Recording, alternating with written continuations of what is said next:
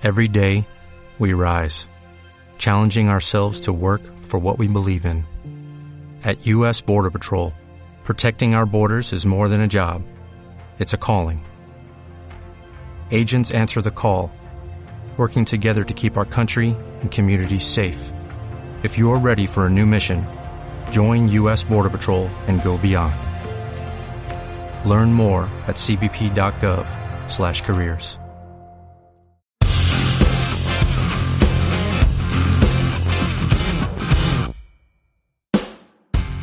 ¿Qué tal? Bienvenidos de nuevo a un capítulo de Muy Machito, caja de herramientas para hombres que quieran entender, promover y disfrutar la equidad de género.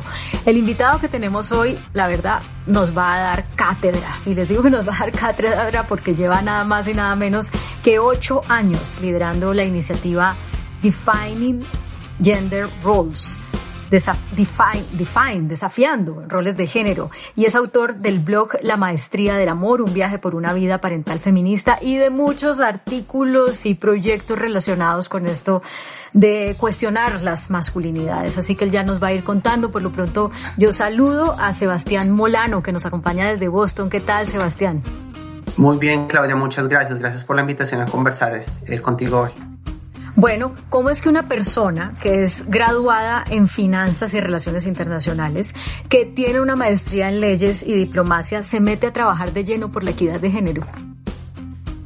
Todo, para mí, para mí este camino empezó desde muy temprano, naciendo en Colombia con una mamá, una, mamá cabeza de hogar, eh, entendiendo que hay muchas asimetrías de poder y siempre me ha fascinado el tema de, por qué unos tienen y otros no, por qué otras personas tienen acceso a oportunidades y otras no. Y poco a poco me fui dando cuenta que cuando entendía mejor esas situaciones tenían mucho que ver con el sexo. Y me empecé a dar cuenta que por el hecho de ser hombre y ser heterosexual y ser cisgénero tenía acceso a oportunidades que otras personas no tenían y que no era porque no tuvieran ni las capacidades ni las posibilidades, era porque había una serie de sistemas que yo no veía, que no podía tocar, pero que moldeaba la experiencia de vida de las personas. Entonces, en el entender cómo funciona el poder, me fui poco a poco dando cuenta y entendiendo, leyendo muchas cosas, entendiendo y aprendiendo en la práctica que hay una serie de elementos que moldean las experiencias de vida de las personas. Y si en el caso mío, que yo soy un hombre, hay cosas que yo no experimento, que las mujeres sí, que las personas que están fuera de ese, de ese elemento binario de hombres, mujeres también, las personas LGBTQ, entonces me di cuenta que para poder cambiar ese acceso a las oportunidades que todos tenemos y debemos tener como personas, había que entender esos sistemas, esas asimetrías de poder. Entonces me empecé a meter por ahí y yo sentí que me pusieron un filtro en la forma de ver el mundo y ya no me lo pude quitar y ahora es lo que me ayuda a navegar y a entender mejor la experiencia de la vida que, que muchos tenemos en diferentes facetas. Y yo como papá lo estoy experimentando ahora en otra diferente, pero ha sido una progresión en ese sentido. Bueno, ya te voy a preguntar por esto de la paternidad, que es algo en lo que tú has trabajado un montón, pero antes quisiera que nos contaras cuando alguien toma una decisión de enfocar o utilizar más bien su conocimiento eh, académico para hacer algo que de pronto cuando a uno le preguntan, ¿y usted qué hace? No, pues yo trabajo en masculinidades. Como, ¿qué? O sea, ¿no consiguió trabajo en algo más? ¿O eh, ay, no, no, terminó la carrera? ¿O como es recreacionista? ¿Qué es usted? ¿No? ¿A qué tipo de cosas te enfrentas? Pues por la falta de conocimiento sobre este tema y por los prejuicios que hay cuando uno menciona esto de las masculinidades. Sí, es, eso, es, eso es muy interesante porque eh, tenemos una noción de que género es igual a mujeres. Entonces, cuando hay un hombre primero es como esta persona de estar como perdida en este espacio porque no sabe que este es un tema de género.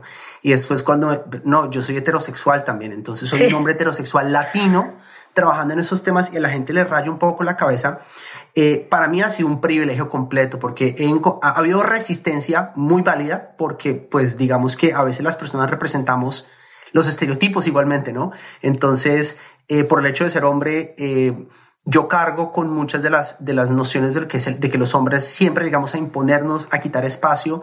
Entonces es un, es un tema de crear confianza, ¿no? De mostrar que hay una, un, entendimiento genuino y una curiosidad genuina de aprender cómo desde, desde mi experiencia de vida puedo empezar a contribuir a esta, a esta lucha de, erradicar una, serie de estereotipos que nos hacen mucho daño y al mismo tiempo de ser todos los días consciente de que si yo estoy en un espacio, las personas no me van a ver como yo me veo, las personas van a ver como ven a muchos de los hombres y es que voy a quitar espacio o estoy quitando espacio de personas que tal vez merecen ese espacio. Entonces, ser siempre, eh, mm, tener mucha inteligencia para saber que por el hecho de ser hombre y por el hecho de haber tenido la oportunidad de estudiar afuera, de tener acceso a oportunidades, me dan oportunidades que a veces no me darían de lo contrario. Y cómo creo espacio para que voces que no es la mía puedan llegar o que yo pueda elevar unas voces que no, no están en esos espacios. Traduzcamos eso en una anécdota. ¿Cuándo te has sentido como en, en, ese desafío de ser coherente con lo que piensas o que alguien te cuestione y cómo respondiste sabiendo que es que esas cosas lo cogen a uno como de sopetón sin, sin estar muy preparado? Anécdotas. Sí, por, por ejemplo, cuando yo terminé, terminé mi maestría, estaba empeñado en que quería trabajar en temas de género. Yo quería aplicar todo lo que había aprendido en un espacio en el cual mi vida profesional y personal se conectaran.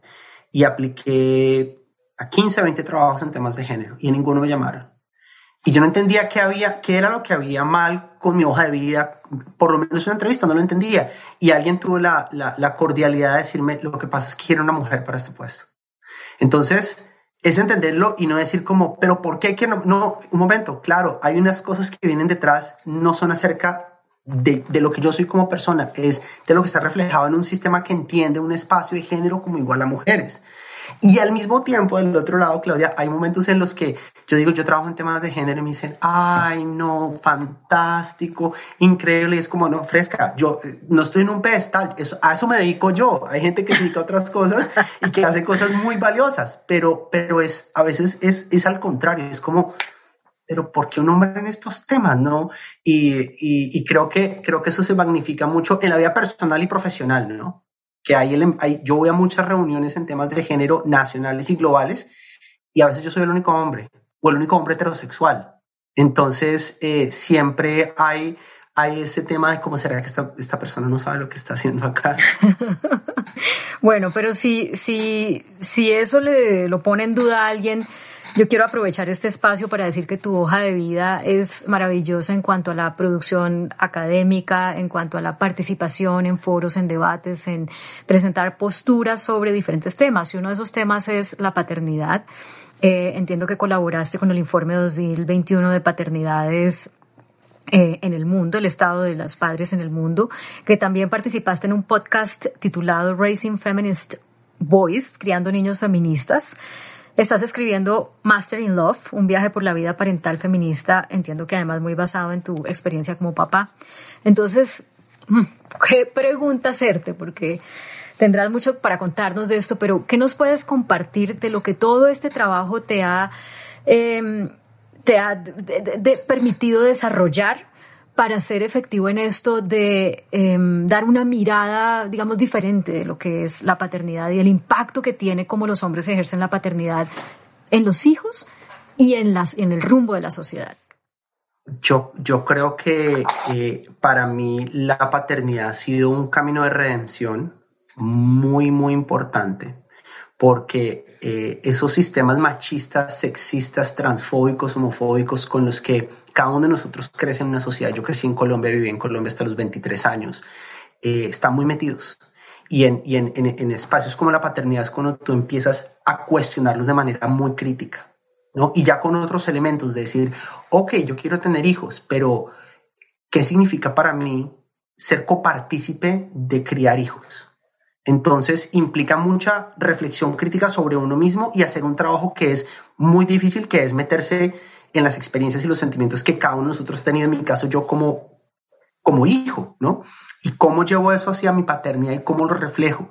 Entonces, una de las cosas más maravillosas ha sido empezar a articular los sentimientos. Y esto parece, es un poco, parece que fuera indulgente, pero no es indulgente porque tiene un, un objetivo y es que a los hombres se nos enseña en estas sociedades machistas que los niños no lloran, que solamente expresamos sentimientos cuando tenemos alcohol encima, entonces nos intoxicamos para desintoxicarnos. Es bien extraño, ¿no? Entonces, la paternidad me permite a mí empezar a conectar esas emociones y empezar a ponerles nombre. porque cuando tienes un niño en brazos o cuando viene un niño en camino, de la forma que sea, te das cuenta que ahora hay una responsabilidad muy importante en poder articular lo que sientes tú para poder llevar y acompañar una vida que, está ahí. Entonces, para mí eso ha sido muy valioso y hay personas que, eh, como yo, encuentran en la escritora una forma de empezar a articular esos pensamientos. Entonces, el blog ha sido un espacio muy liberador porque yo lo hago sin filtro. Yo me siento a escribir y a dejar que, eh, yo pueda procesar la experiencia y los sentimientos que van desde cosas muy hermosas como que a las 2 de la mañana el nene me llame a mí y no llame a la mamá y que yo diga, me lo gané, me gané, esta llamada a las 2 de la mañana me la gané porque él confía en mí y momentos en que eh, hay rechazo o hay actitudes que, que mi hijo tiene que no tienen que ver con él, sino que sirven como un espejo para que yo entienda cuál es el proceso de sanación que mi hijo me está ayudando a llevar. Entonces es muy, muy... Por ejemplo, tradúcenos eso también en un ejemplo que me pareció muy bonito, pero llevémoslo a la cotidianidad de tener un bebé, que es toda una cosa compleja.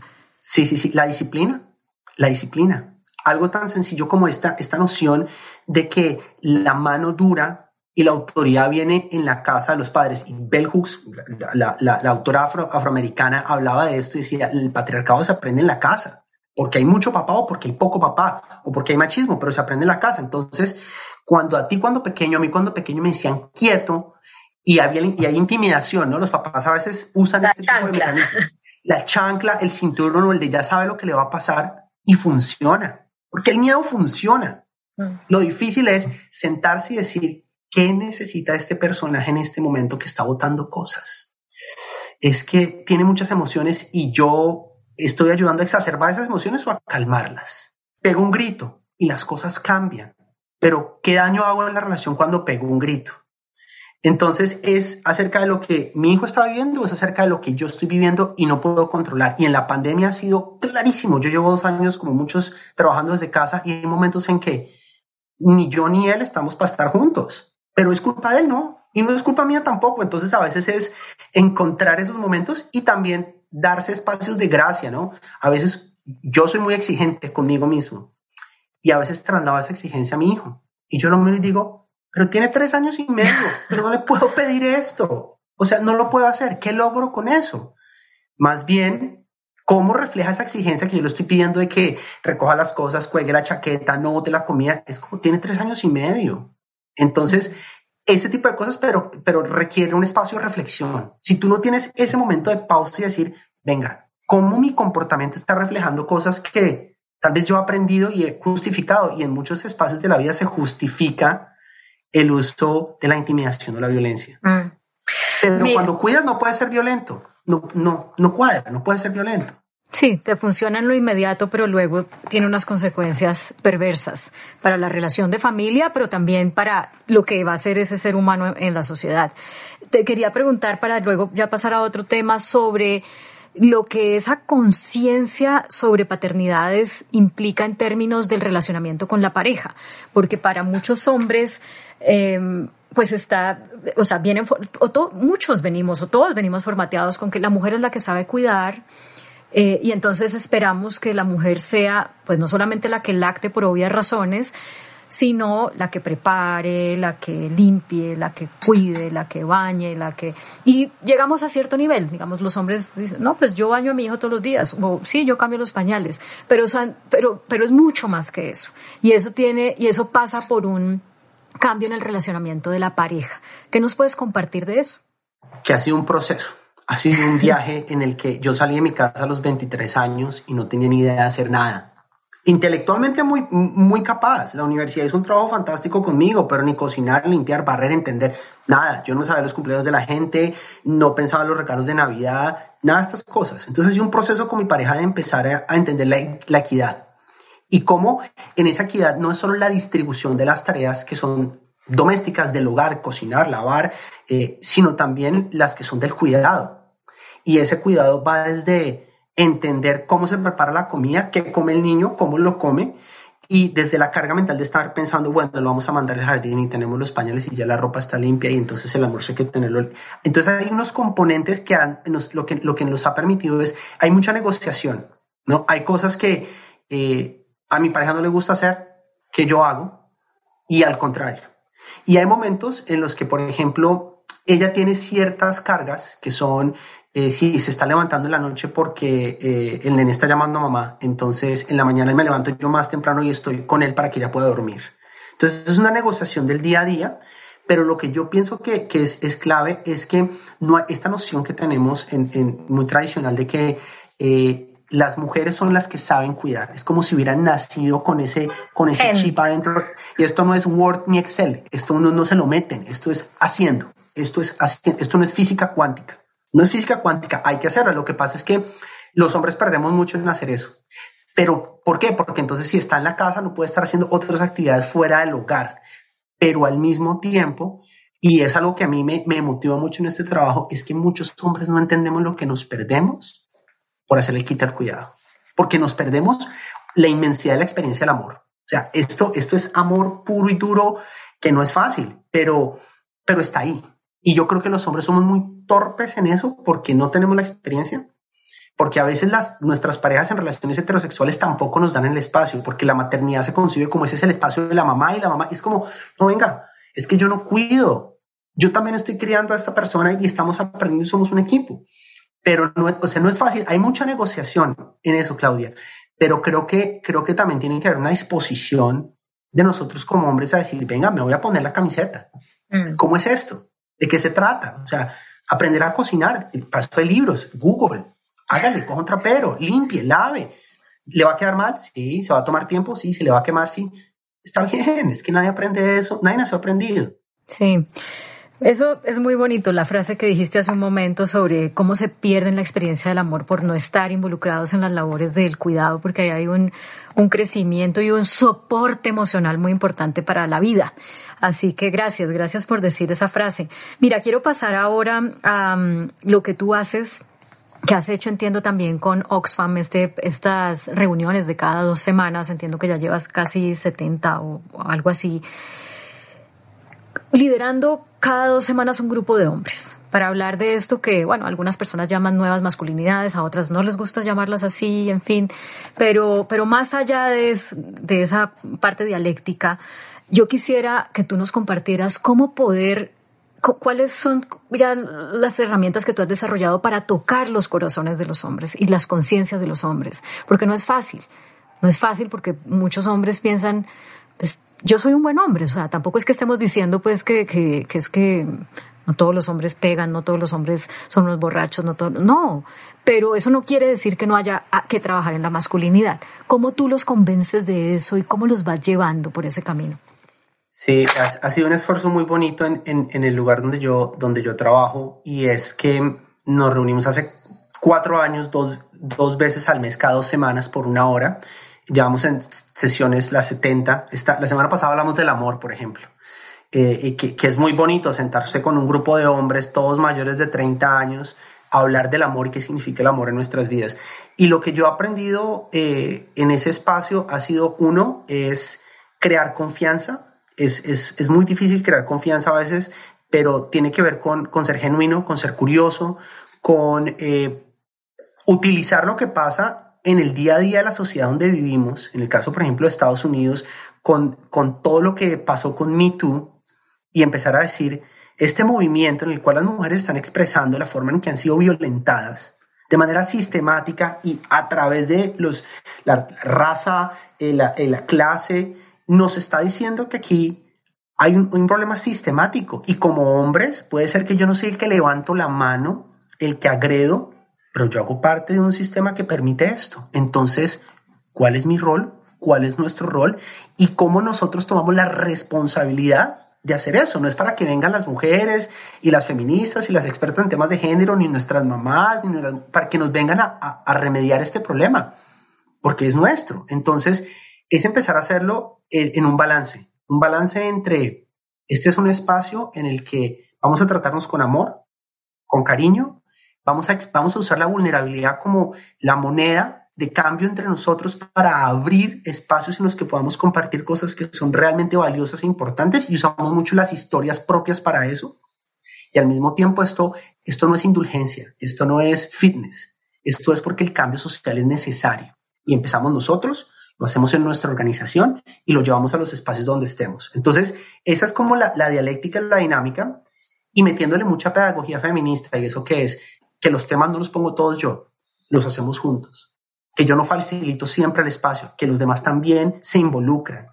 Em, que, si que empezamos todas las reuniones con la pregunta, ¿cómo estás? Pero no cómo estás sola, cómo estás bien y tú no vienes, como, en serio, ¿cómo estás? ¿Cómo estás en este momento? Y que alguien pueda decir, estoy mal porque en mi casa estamos mal, estoy mal porque estoy triste, estoy mal porque... Y que lo puedas hacer un martes, un, perdón, un jueves al mediodía sin problema. Sabes, que no tenga que crearse un ambiente en el que estás con ciertos amigos o en ciertos ambientes o, con, trago alrededor. No, es empezar a normalizar que, las, que conversar acerca de las emociones es, es saludable y es necesario. Mm. Cuando un hombre se involucra en ese tipo de conversaciones o de dinámicas, necesariamente llega a, la pregunta, ¿qué es ser hombre? Eh, yo siempre digo en mis conferencias que las mujeres llevamos muchos años preguntándonos qué es ser mujer. Pues precisamente porque hemos estado en unas situaciones de inequidad y, somos conscientes de que debemos hacer lo que debamos hacer para salir de ellas. Y responderse algo así es duro, es, es, es eh, complejo, ¿no? Es desafiante. Pero las mujeres llevamos muchos años haciéndolo. Los hombres creo que apenas hasta ahorita están empezando a tener que hacerse esa pregunta y hasta el momento la definición de masculinidad está muy, muy eh, ligada a lo contrapuesto a lo femenino. Soy hombre porque no soy una nena, no, no, porque soy, no soy fuerte, no débil como las niñas, porque soy, eh, mi voz se hace ser autoritaria, mis hijos me hacen caso, no como a mi esposa que, que, que se la pasan por la galleta. Es un poco siempre en contraposición a lo femenino. Te hago todo este contexto porque quiero saber tú qué te has respondido de qué es a esa pregunta, qué es ser hombre. Es, yo, yo pienso que es muy confrontador, Claudia, porque es cuando tú quieres empezar a llegar a un lugar que te están prometiendo donde vas a ser la persona que quieres ser, pero no tienes ni idea cómo llegar, que tienes pistas. Ah, yo pienso que el feminismo le ha, ofrecido a los hombres muchas pistas. Hay gente como te nombraba Bell Hooks, que es grandiosa, que permite eh, empezar a a labrar ese camino, pero creo que tiene mucho que ver con la, reformulación de las cosas que definen la masculinidad tradicional. Te pongo un ejemplo. Cuando hablamos de que el hombre es el protector, ¿no? Y ese protector se lleva como, ah, es que yo voy a la oficina y traigo la plata, y como yo traigo la plata y yo respondo, entonces eso es ser hombre. Y es como, no, no, y el cuidado, ¿cuánto cuesta cuidar a los hijos, a, los padres, a uno mismo. El cuidado no es solo hacia afuera, entonces resignificar la protección desde la perspectiva, primero empiezo cuidándome a mí mismo. Y eso significa que entiendo que cuido mis emociones, que cuido mi salud física y mental y que entiendo que mi único rol no es traer plata a esta casa, que mi identidad como hombre no está ligada a un lugar de trabajo. Entonces es empezar a resignificar eso. El tema de la reproducción. Ah, es que si usted no, es, no tiene eh, hijos, no es hombre. Que si no está en una relación heterosexual, entonces usted es, pero no es. es como, no, la identidad de género, la orientación sexual de quien me decidió enamorar, eso no me define. Es sacar al hombre de esa caja en, en la que nos han metido y empezar a decir, mi experiencia de vida puede ser un poco más rica que eso. Una paternidad de ejercicio de autoridad, de decir, aquí mando yo y se hace lo que yo diga, decir, no, como venga, ¿y ustedes qué quieren? ¿Y cómo lo hacemos? Entonces, para mí ha sido un proceso de dos pasos para adelante, tres pasos para atrás, pero siempre con la intención de seguir buscando y profundizando en cómo resignificamos esto. Y creo que cada vez hay más hombres que están dispuestos a visibilizar eso. Yo no le puedo pedir a los demás que lo hagan si yo no lo hago. Entonces tratar de hacerlo y decir, venga, este soy yo, yo no soy ni perfecto, ni tengo las, no, mm. no estoy bajando de la montaña con las respuestas. Es una experiencia y espero que esa experiencia ayude a las personas a crear un momento de reflexión crítica, de que se cuestionen de, venga, y si a mí me hizo falta mi papá, ¿por qué soy un papá ausente? Si a mí me hizo falta el cuidado de mi papá, ¿por qué yo estoy de acuerdo que haya tres días de licencia de paternidad? ¿Por qué estoy de acuerdo con eso? eso ¿por ¿Qué me están quitando cuando yo no puedo estar con mi hijo cuando él nace o con mi hija cuando nace? ¿Qué me están quitando de mi relación de pareja cuando yo no puedo apoyarla en temas de eh, ansiedad post-embarazo eh, eh, o depresión post-embarazo? Entonces no lo estamos visibilizando porque el sistema nos dice, no, los hombres van a trabajar, ustedes son productivos, decidan, posiciones de poder, y es como, pero ¿y, por qué no podemos hacer nosotros el cambio? Las mujeres, se con mucho esfuerzo, han empezado a ganarse más y más espacios en, en, en, la arena política, en la arena de los negocios, y al mismo tiempo es como, y los hombres nos vamos a quedar pensando que la vida es trabajar hasta los 65 años para pensionarnos, mientras que la vida pasa en los momentos en los cuales son irrepetibles. En una empresa, una persona, un hombre se va de licencia paternidad y no pasa nada, pero en tu casa eres irreemplazable. Exacto. Y eso muchos no, no lo entendemos todavía. Mira, todo eso que estás diciendo me lleva a una pregunta que es... Eh, que a mí me preocupa, es más que una pregunta, es una preocupación y además tengo un hijo de 21 años y, y yo siento que esta fuerza de las mujeres, que no solamente estamos conscientes de este tema, sino las que dicen, yo, salgo adelante, yo ya no soy como, como mis abuelas y o como, no, ya no soy esa mujer, está cogiendo un poco como por sorpresa a los hombres, ¿no? Por más que un hombre de esta generación esté más acostumbrado a ver mujeres diferentes, ya cuando tiene que ejercer rol, rol papá, rol, esposo, pareja, rol ciudadano, no hace el cambio aún sabiendo que las mujeres ya son distintas. Entonces me pregunto mucho, ¿y cuál es el rol de los hombres en la sociedad del futuro? Tú eh, tienes un, eres coautor de un artículo que se llama Futuros Feministas. Yo no lo he leído, pero intuyo que ahí puede haber una respuesta para esta preocupación mía. Hay una, una autora estadounidense que se llama Audre Lorde que decía que a los hombres les da miedo que las mujeres se burlen de ellos y a las mujeres les da miedo que los hombres las maten. Y yo creo que eso habla un poco de, de la situación de los hombres. A los hombres nos da miedo el ridículo. Nos da mucho miedo el ridículo porque nos confronta como, y si yo no soy esto que me han dicho que debo ser, entonces ¿quién soy? Y, y creo que eso es una parte que, en la que como hombres nosotros tenemos que empezar a rodearnos que no es fácil, ¿sabes? Pero eso es algo que hace, muchas veces uno dice, no, pero es que ya está viejito, es el papá de la vuelta, es como, no, yo por qué le voy a negar a mi papá o a mis tíos que son mayores de 60 la oportunidad de que redescubran cosas si yo lo puedo hacer.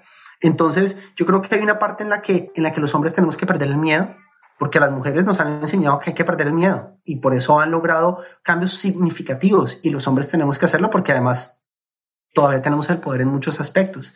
Y en, ese elemento del que tú hablabas del, documento de, futuros feministas fue un esfuerzo muy interesante con las colegas de, de Oxfam um, de manera global en las que pensamos qué significaría en un momento de imaginación, ¿no? Medio del COVID, pensando qué viene después, es qué significa poner el cuidado al centro, al centro de los sistemas sociales, sistemas políticos, y no entender el cuidado como algo que solo pasa en las casas, es el cuidado que pasa en los lugares de trabajo, es el cuidado que se pone al centro de las políticas públicas que es un cuidado que tiene que ver con el relacionamiento con el medio ambiente. Es que no podemos decir que cuidamos en la casa, pero destruimos el medio ambiente, ni al revés. Entonces, es empezar a llevar un poco de coherencia desde un montón de, de, teoría y práctica de muchas mujeres y muchas feministas que nos han venido diciendo desde hace mucho tiempo, venga, es por aquí.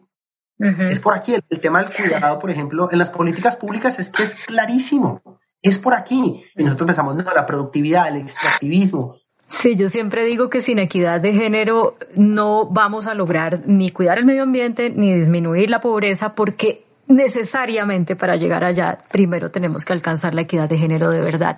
Se nos acaba el tiempo y ya me está diciendo aquí este aparato que va a dejar de grabar, entonces te voy a invitar rápidamente a jugar eh, al videojuego Muy Machito. Por favor, toma tu celular, entra a muymachito.co y ahí lo primero que vas a ver es el machistómetro, es un videojuego entonces ahí te doy unos segunditos para que me cuentes si quedas en el infierno, en el purgatorio o en el cielo del machismo, aunque yo me imagino que tú vas a estar en el cielo, pero bueno, ahí, ahí, ahí, está sonando, es que es un videojuego de verdad.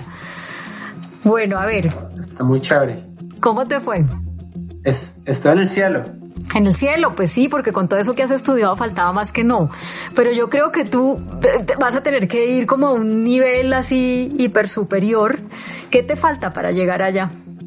Uf, mucho, mucho, mucho, mucho. Me falta mucho. Todos los días eh, me doy cuenta que a veces el mundo le pide a uno ir más hacia afuera, mostrar más lo que está haciendo en estos temas porque es, es importante y es necesario. Yo, yo siento una responsabilidad y al mismo tiempo yo siento una necesidad de ir más hacia adentro y, de tratar de comprender mejor algunos temas eh, como, como el amor, la compasión, la empatía. Entonces es tratar de encontrar un, un balance entre esas cosas. Eh, yo espero algún día eh, que, que, pueda escribir un poco de estas, de estas vivencias de la paternidad feminista, no como un un manual, sino como un catálogo de experiencias para que otros hombres se animen a explorar y hacerse preguntas. Eh, pero la, la realidad es que entre el trabajo y el cuidado a veces no queda un minuto para eso, entonces buscando robarle tiempo al tiempo, pero, pero con ganas de que esto sea, esto es, un, es de largo aliento. Yo espero que eh, a través de los años pueda seguir contribuyendo de alguna manera a la, a la conversación en temas de género y de masculinidades, que es, es supremamente importante porque los niveles de violencia, de exclusión, de transfobia, de sexismo que experimentamos no son normales y no podemos aceptarlos. Mm.